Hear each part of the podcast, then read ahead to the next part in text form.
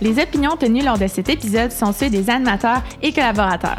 Ceux-ci sont basés sur des expériences et recherches personnelles. Les propos doivent être pris à titre informatif et utilisés dans un contexte éducatif.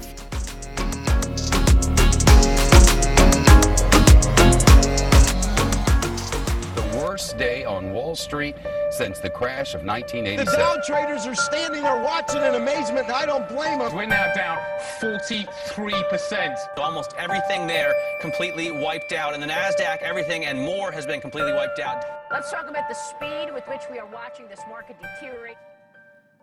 Bonjour à tous et bienvenue à la troisième saison du podcast L'Alpha de la finance, présenté par le Fonds Alpha. Je me présente, Raphaël Plante, vice-président corporatif du Fonds Alpha, et je serai votre animateur pour la prochaine saison.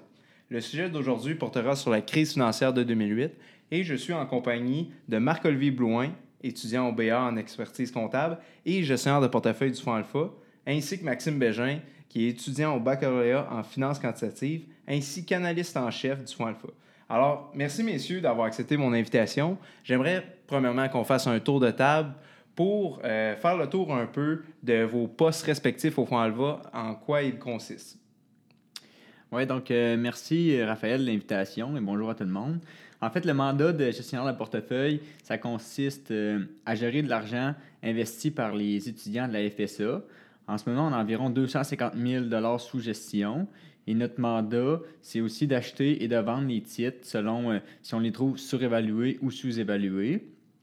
Puis le but, en fait, du fonds alpha, c'est d'être 100% en equity, en action, puis de battre le benchmark qui est 50% S&P 500, 50% euh, TSX 60.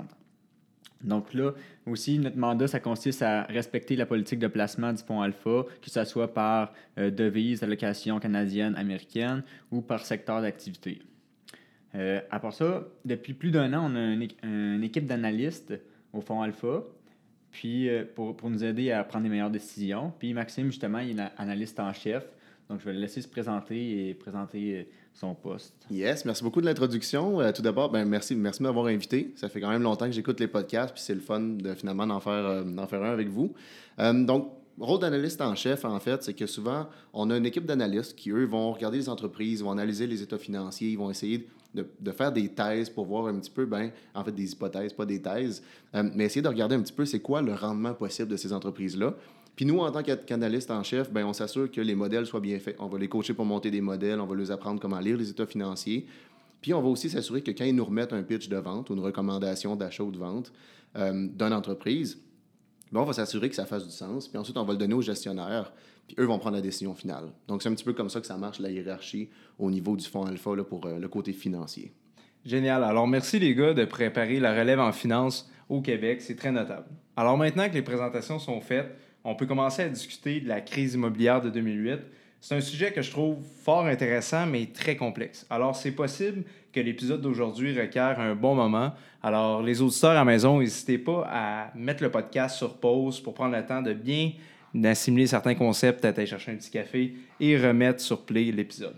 Donc, 2008, c'est le moment où plusieurs personnes ont perdu leur maison, perdu leur emploi et que certaines institutions financières ont fait faillite et que les marchés financiers se sont effondrés. Mais comment on s'est rendu là, c'est la question qu'on va tenter de répondre aujourd'hui au meilleur de nos connaissances. Donc, d'entrée de jeu, j'aimerais peut-être qu'on passe quel- quelques temps pour expliquer les différentes phases du cycle économique. Alors, on vous écoute. Ben, en fait, un peu comme dans n'importe quoi, euh, c'est toujours une question de pattern. Puis d'ailleurs, ce que je vais dire à l'instant, pour ceux qui ça l'intéresse, il y, a- une vidéo en ligne qui s'appelle comment, la machine euh, comment la machine économique fonctionne de Ray Dalio, un des gestionnaires des portefeuilles les plus reconnus au monde. Pour ceux qui veulent aller plus en profondeur dans les cycles économiques, c'est vraiment malade. Euh, donc, en fait, comme je disais, toujours une question de pattern. En général, un cycle économique, on a cinq étapes. La première, c'est l'expansion. Ça, c'est dans le meilleur des mondes. Ça, c'est quand les choses se passent bien, ça prospère, les revenus des gens augmentent, euh, on augmente l'offre pour essayer de répondre à la demande, ça va vraiment bien. Évidemment, comme toute chose qui monte, redescend un petit peu, ben, on a la deuxième étape qui est le sommet.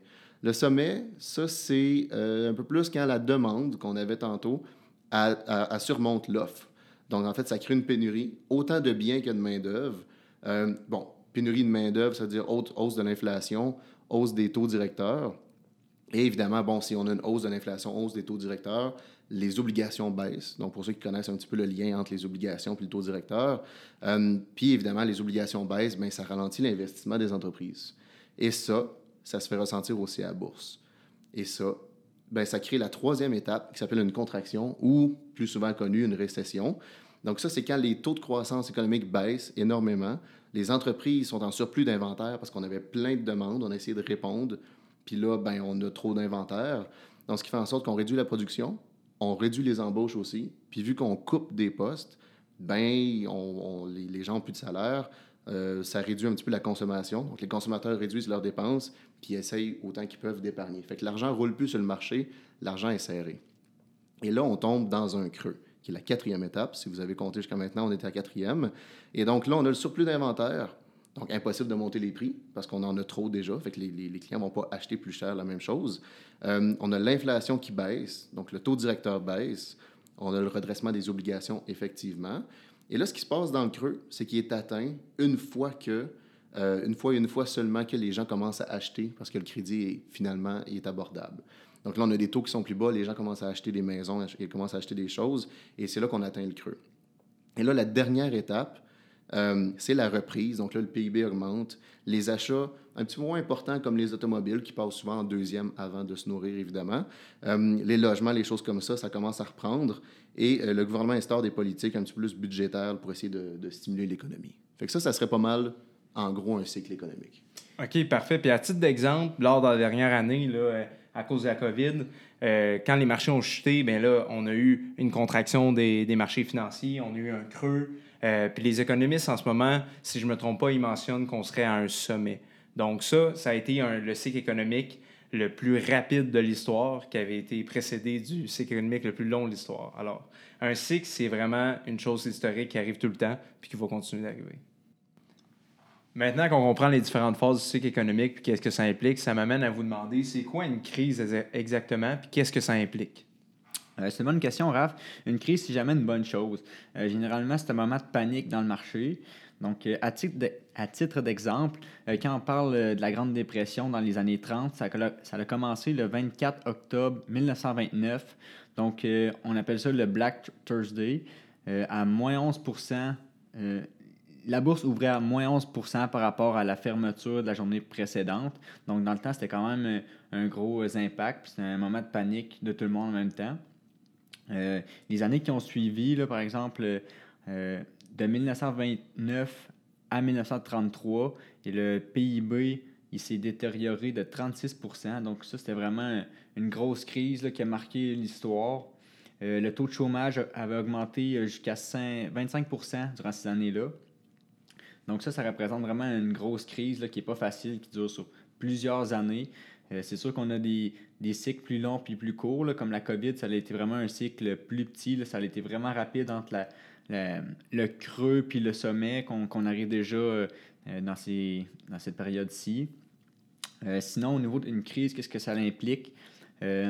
lorsque le système économique qui rentre dans une crise, généralement, ça fait comme des effets boule de neige. Donc, un ralentissement économique, l'augmentation des, des corporations, des ménages fait qu'ils dépensent moins, les ratios d'endettement sont plus hauts, donc c'est plus difficile, les banques sont, sont plus frileux à passer de l'argent, donc ça, ça c'est pas facile au niveau de l'investissement, la confiance des consommateurs n'est pas haute.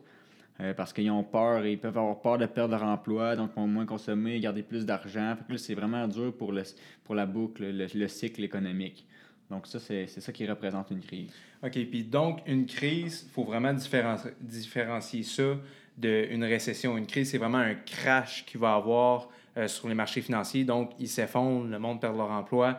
Il y a plusieurs institutions qui peuvent faire faillite. Ça, c'est une crise. Oui, exact. Une récession, ça dure peut durer quelques trimestres et tout, mais c'est pas nécessairement une crise. Oui, mais généralement, c'est ça. C'est la crise va, va avoir un, un, mouvement de panique qui va faire peur au monde. Puis moi, je crois que ça, ça, ça va avoir un, impact sur la récession parce que là, le monde, ils ont comme toujours cet événement marquant-là dans la tête. C'est ça qui va peut-être garder les consommateurs plus frileux ou même les, les investisseurs ou d'autres mondes. Donc, c'est pour ça que ça peut être long des fois avant de repartir. Ben oui, puis il faut aussi savoir qu'une crise, là, ça n'arrive pas du jour au lendemain. Hein.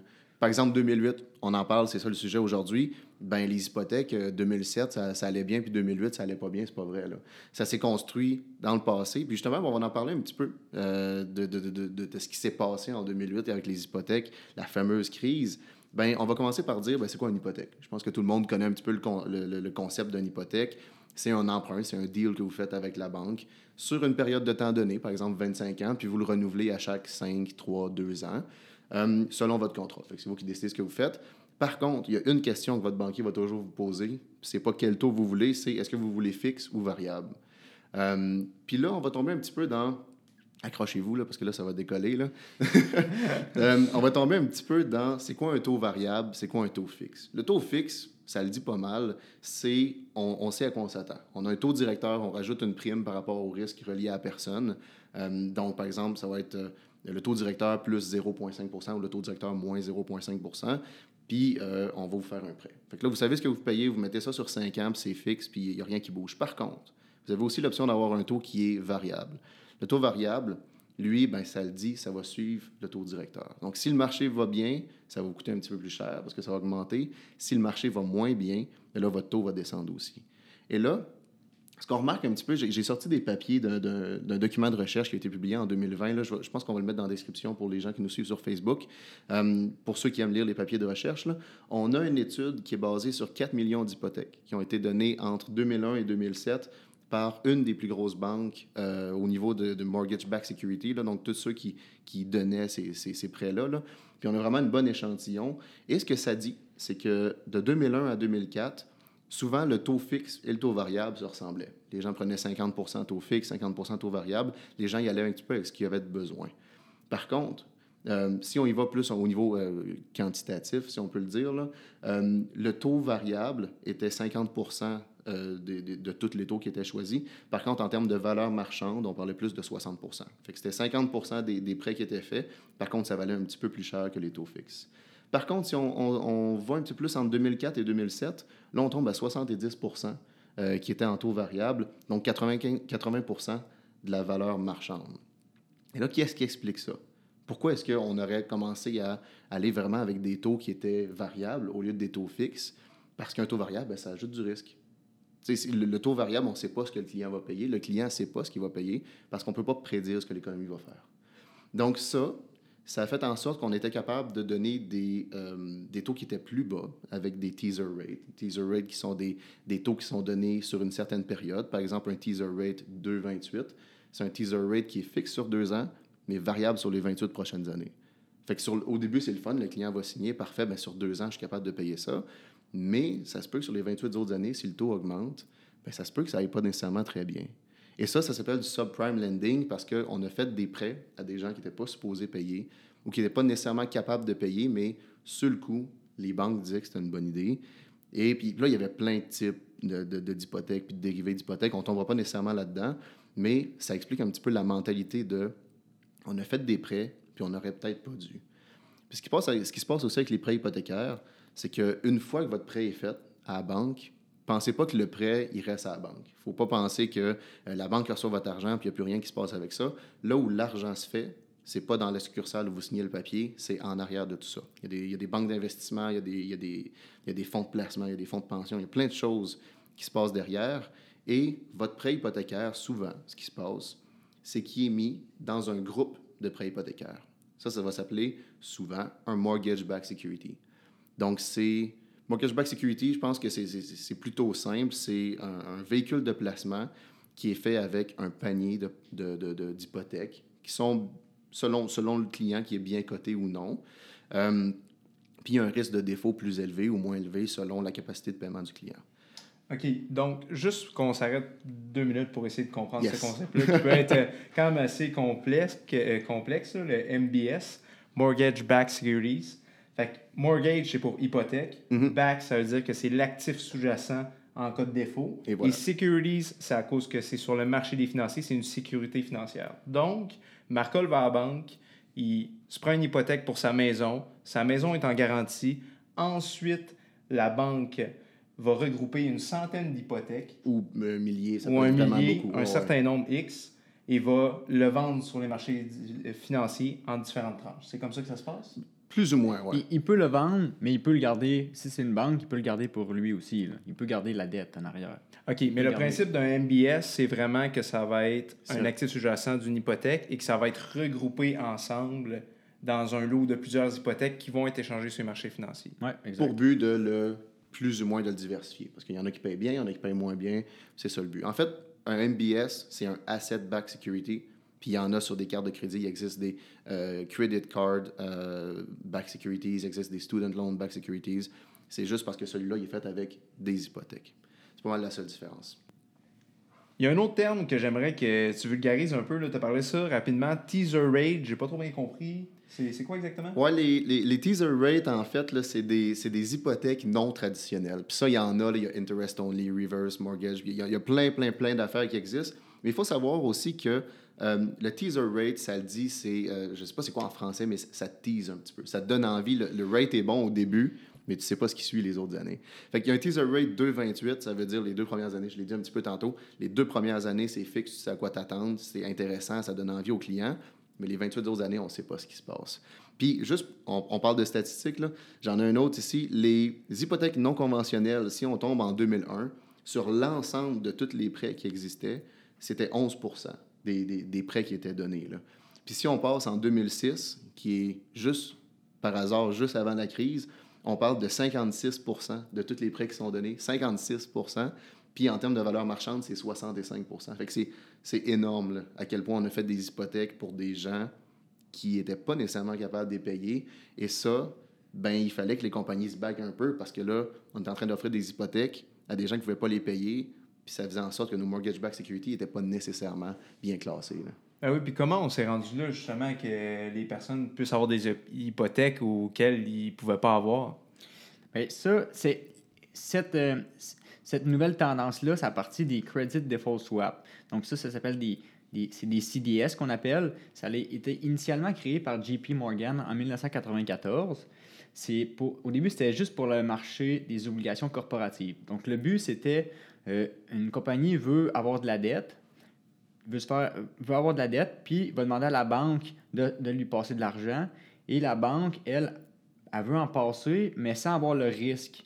Donc, le CDS, c'est fait pour donner le risque à un, à un tiers. Donc, ça peut être une compagnie d'assurance qui va comme assurer le prêt pour que la banque soit sûre d'être payée. Puis là, qu'est-ce qui arrive en faisant ça? C'est que la banque, elle, son prêt est comme zéro risqué parce qu'il est garanti ou assuré par euh, la personne qui détient le, le CDS ou la- l'assurance. Je t'arrête 30 secondes, par exemple. Il faut savoir dans, dans la vie que le risque, il n'est jamais annulé. Il est juste passé à quelqu'un d'autre. Ouais. Tu peux pas annuler un risque. Effectivement, il est, Fait que- il est- il est passé à, il est passé à quelqu'un, il est passé à la compagnie d'assurance. Exact. Ah oui, il n'est pas disparu. On transfère le risque, mais on ne l'élimine jamais. Exactement. C'est ça, ouais. exact. Ouais. Donc, c'est ça. Fait que pour, pour continuer, ça a commencé comme ça. Ça a commencé avec juste des obligations corporatives, mais là, dans le début des années 2000, il a commencé à avoir des CDS, mais pour le marché hypothécaire. Donc là, le risque des du, du, MBS était transféré à un tiers. Donc, les banques, ils pouvaient, ils pouvaient offrir des hypothèques plus risquées, comme les teaser rates, à du monde qui était plus ou moins... euh, qui avait plus ou moins des bons bilans, qui n'étaient pas très solides financièrement, mais ils étaient backés parce que le risque était transféré à une compagnie d'assurance. Donc, c'est vraiment comme ça que ça a commencé. Puis, euh, c'est un peu l'élément déclencheur qui, a commencé à, créer un problème dans le marché de l'hypothèque. Puis là, après ça, quand il y avait. Après la création des CDS, il y a eu les CDO, euh, Collateralized Debt Obligation. Ça, c'était des regroupements de MBS, mais c'était des MBS une fois qu'il y avait le Credit Default Swap, le CDS, donc le risque était transféré. Donc c'est comme un MBS, mais le risque est transféré, donc ça devient un CDO. OK. Fait juste si on prend le temps, CDS, c'est comme un MBS. Cependant, le risque qui est transféré à la compagnie d'assurance, c'est ça qui fait que le risque est moins élevé. Ouais. On enlève le risque, on diminue le risque en transférant le risque à la compagnie d'assurance. Fait que là, on pouvait y donner des bonnes cotes puisque le risque est transféré. C'est ça. Ça devient des, comme des CDO. Puis là, les CDO, c'est comme des pools, même chose que des MBS. C'est des pools qui euh, sont, sont, euh, repackagés en- ensemble. Donc, ça peut être euh, des mauvais prêts hypothécaires, mais qui se mettent ensemble. Fait que là, ça devient comme du triple A, même si originalement, c'est des mauvais, des mauvais MBS. C'est des mauvais payeurs, mais vu que le risque est transféré, c'est comme si c'est des bons payeurs. Fait Ok, que là, c'est comme la prends- magie. là. OK, donc je prends de la dette de des mauvais payeurs, je l'assure. Ouais. Maintenant, elle a un- une très bonne cote, par Ben oui. exemple, double A. Puis, euh, est assurée, donc, est, est- est- est double A, même si la qualité n'est pas vraiment ça. là. Ouais. Puis ensuite, on peut créer des CDO quand on regroupe plusieurs CDS. Fait que c'est un peu comme le MBS, mais on regroupe plusieurs produits financiers. C'est quand même assez complexe. mais-. Ça devient complexe. Puis c'est là qu'il y a beaucoup de personnes qui ont commencé à l'utiliser, mais finalement, personne ne savait ce qu'ils utilisaient, mais tout le monde faisait beaucoup plus d'argent parce que c'était beaucoup plus facile vendre des hypothèques euh, avec des, des conditions euh, avantageuses, puis des teaser rates, puis tu peux prêter un peu n'importe qui parce que là, le risque est garanti. Fait que là, ça a comme passé sur Wall Street, puis là, c'est, c'est là qui est... C'est devenu commun, mais il y, a- beaucoup, beaucoup de gestionnaires de banques, surtout au Canada, qui, d'un, ne comprenaient pas ça. Ou ils comprenaient, mais ils ne voulaient pas toucher à ça. Mais aux États-Unis, ça a été la mode. Puis, tu sais, ça sort pas de nulle part. On dit, on dit ah, ça a été garanti, c'est du 2A, c'est du 3A. Ou... Mais, euh, tu sais, il y, y a des agences aussi qui notent ça. Puis ça, ça s'appelle des, des agences de notation. Là. Euh, puis en fait, ce qui se passe, c'est qu'il y a des agences de notation. On en, on en- on en entend parler, des Moody's, des S&P 500, des choses comme ça, qui, eux, ont leur travail, c'est de, de, de, de gérer un petit peu le risque, d'essayer de coter une entreprise ou un pays euh, ou un véhicule financier par rapport au risque de défaut. Par exemple, le Canada, on est coté 3A, on n'a pas beaucoup de risque de défaut sur nos dettes. Pour une entreprise, ben, si elle a énormément de dettes, sa, structure du capital n'est pas bonne, ben, il y a des bonnes chances qu'on ne réussisse pas à se faire payer. Donc, c'est ça qui fait qu'une entreprise est plus, euh, plus risquée ou non. Puis ces, ces entités-là, les agences de notation, devraient noter les entreprises de façon neutre, entre guillemets. Il faut toujours se rappeler que le client, c'est la compagnie, ou c'est le véhicule financier, ou c'est la banque qui va faire le produit. Fait que des fois, ça a causé un petit peu de problème. là. Ah oui, c'est sûr, parce que là, tu as des compagnies de notation qui cotent double A des produits, comme on a dit, que finalement, des personnes ne devaient même pas avoir de prêts, se retrouver avec des prêts. Mais c'est sûr que là, un beau jour, ça a pété. Là. Ah, c'est, c'est ça qui a créé la crise financière de 2008. Ça a été quoi, justement, les impacts de ça? Comment on est arrivé là? Oui, c'est ça. Il y a eu vraiment des gros impacts euh, durant le crash boursier de 2008. C'était surtout de l'immobilier, mais il y a aussi une grosse répercussion sur le marché financier, euh, la bourse. Par exemple, le S&P 500 qui a chuté de 57 dans l'espace de 17 mois. Euh, il y a à peu près 10 millions de personnes qui ont perdu leur maison. Euh, en tout, c'est 613 milliards que les banques ont, ont- ont perdu ou qui ont déprécié de valeur immobilière dans leur, porte- dans leur portfolio. Il y a beaucoup de banques qui ont fait faillite, dont Lehman Brothers, qui est comme la banque la plus connue. Euh, Lehman Brothers, c'est 26 000 employés qui ont été mis à pied lors de la faillite. Puis là, c'est à se demander pourquoi que Lehman Brothers a fait faillite, comment c'est arrivé. Bien, c'est vraiment là, on fait le lien avec ce qu'on parlait, CDS, MBS, CDO.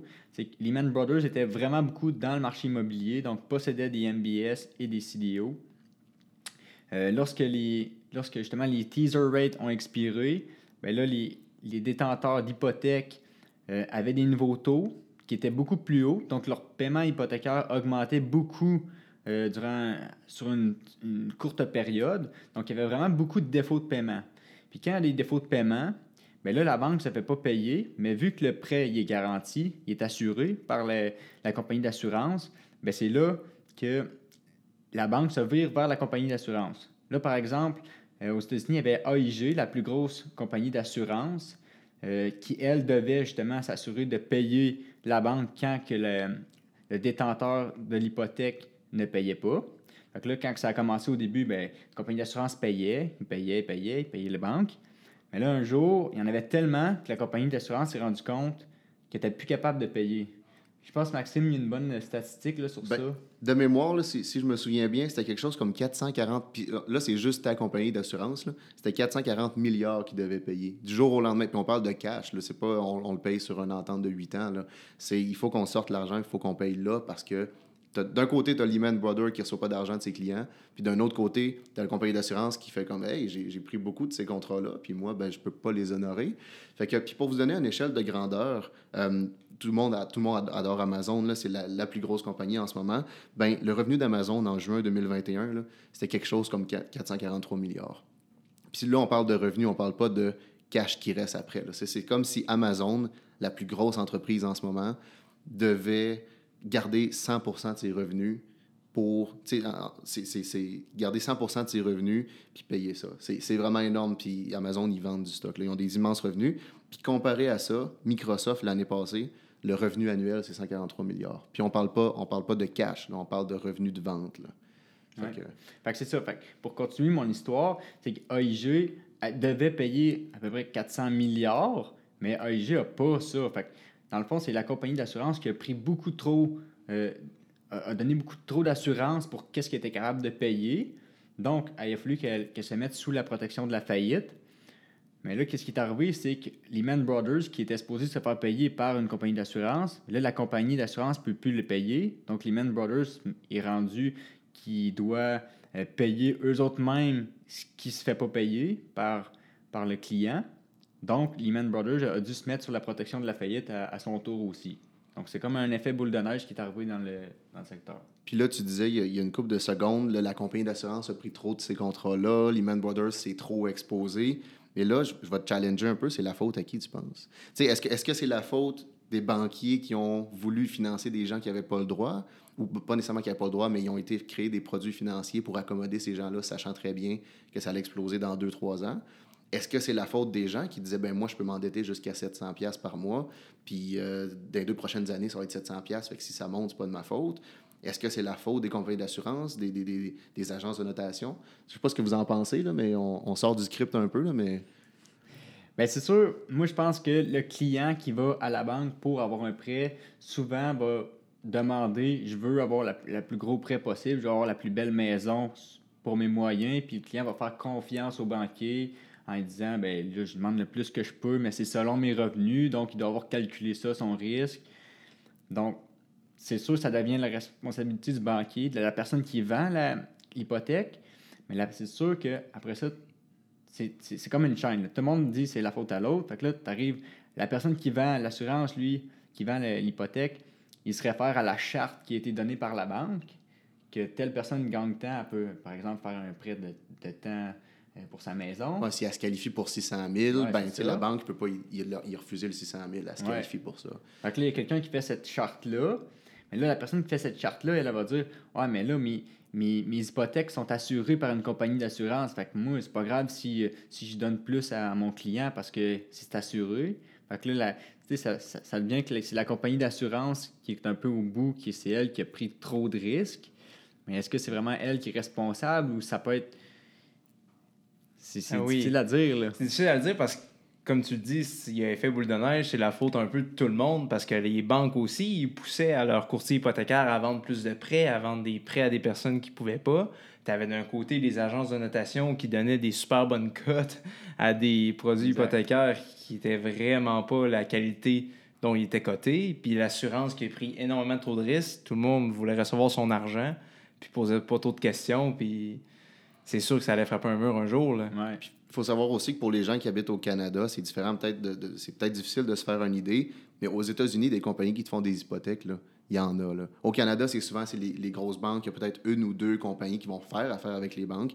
Mais aux États-Unis, là, des, gens qui te faisaient des hypothèques, des hypothèques bizarres, il y en avait. Là. C'était pas juste Goldman Sachs, puis c'était pas juste JP Morgan. Il y a plein de tout petites banques aux États-Unis qui faisaient des hypothèques aussi. Là. Ben oui, tout à fait, parce que le système bancaire américain, là, je sais pas si vous le savez, mais euh, tu pas quasiment tout le monde, mais on peut vraiment plus facilement se créer une banque. Puis il y avait plein de petites banques, justement, euh, quand tout a, s'est effondré en 2008. On était chanceux d'une quelconque façon euh, au Canada parce qu'on a un système bancaire qui a seulement 7 ou 8 grosses banques. Là, c'est pas n'importe qui qui peut se partir une banque ici au Canada. Donc, on était très peu affectés. Puis, je me souviens, j'avais lu un article, le président de la Banque TD à l'époque avait dit Moi, je ne veux pas m'exposer au CDS, CDO, MBS. Je suis le président, puis je comprends même pas le produit. Alors, pourquoi on se mettrait à investir là-dedans et s'exposer à ça? Puis, je pense qu'il a très bien fait parce que pas longtemps après, tout euh, s'est effondré. hein. Oui, effectivement. Puis, faire le lien, là, qu'est-ce qui est arrivé aux États-Unis pour régler la situation, c'est euh, vraiment le gouvernement qui a fallu qu'il sauve les banques. là. Donc, euh, on voit là, qu'ils ont, ils ont à peu près injecté 700 milliards de dollars dans les institutions financières pour pas que tout écrase. Parce que c'est ça qui était le risque. là. Quand on en revient, quand je parlais au début de c'est quoi une crise, puis là, un crash, en 2008, il y a comme eu une, une crise parce que là, c'était une crise de liquidité. Tout le monde se disait si les banques écrasent, ben là, tout va, tout va écraser. Fait que là, c'est, le gouvernement est venu sauver les banques pour pas qu'il y ait de, de dommages collatéraux. Mais là, c'est vraiment le contribuable qui a comme payé euh, la facture. Là. Ben oui. Ah.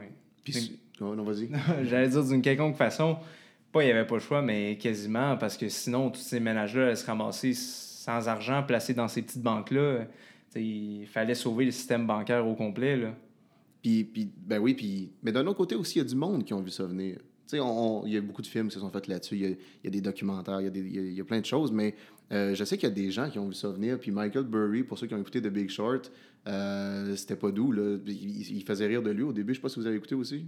Ben oui, le, le Big Short, un excellent film euh, qu'on voit Michael Burry qui, qui explique un peu qu'est-ce qui est arrivé. Puis lui, ça, il a vu ça venir parce que lui, c'est un peu un, un TED là, qui il analysait tous les documents sur les hypothèques. Il lisait toutes les petites clauses, tout ce qui se passait. Puis là, il voyait que telle année, il allait avoir beaucoup de teaser rates qui allaient expirer, puis que les taux, les nouveaux taux allaient vraiment être plus hauts. Donc, il allait avoir beaucoup de défauts de paiement, puis que justement, les défauts de paiement augmentaient. Donc, il a, bet- il a- il a créé ces, ces credit default swap, mais pour euh, shorter, genre miser contre euh, l'immobilier aux États-Unis. Donc, lui, il a fait vraiment beaucoup d'argent à miser contre.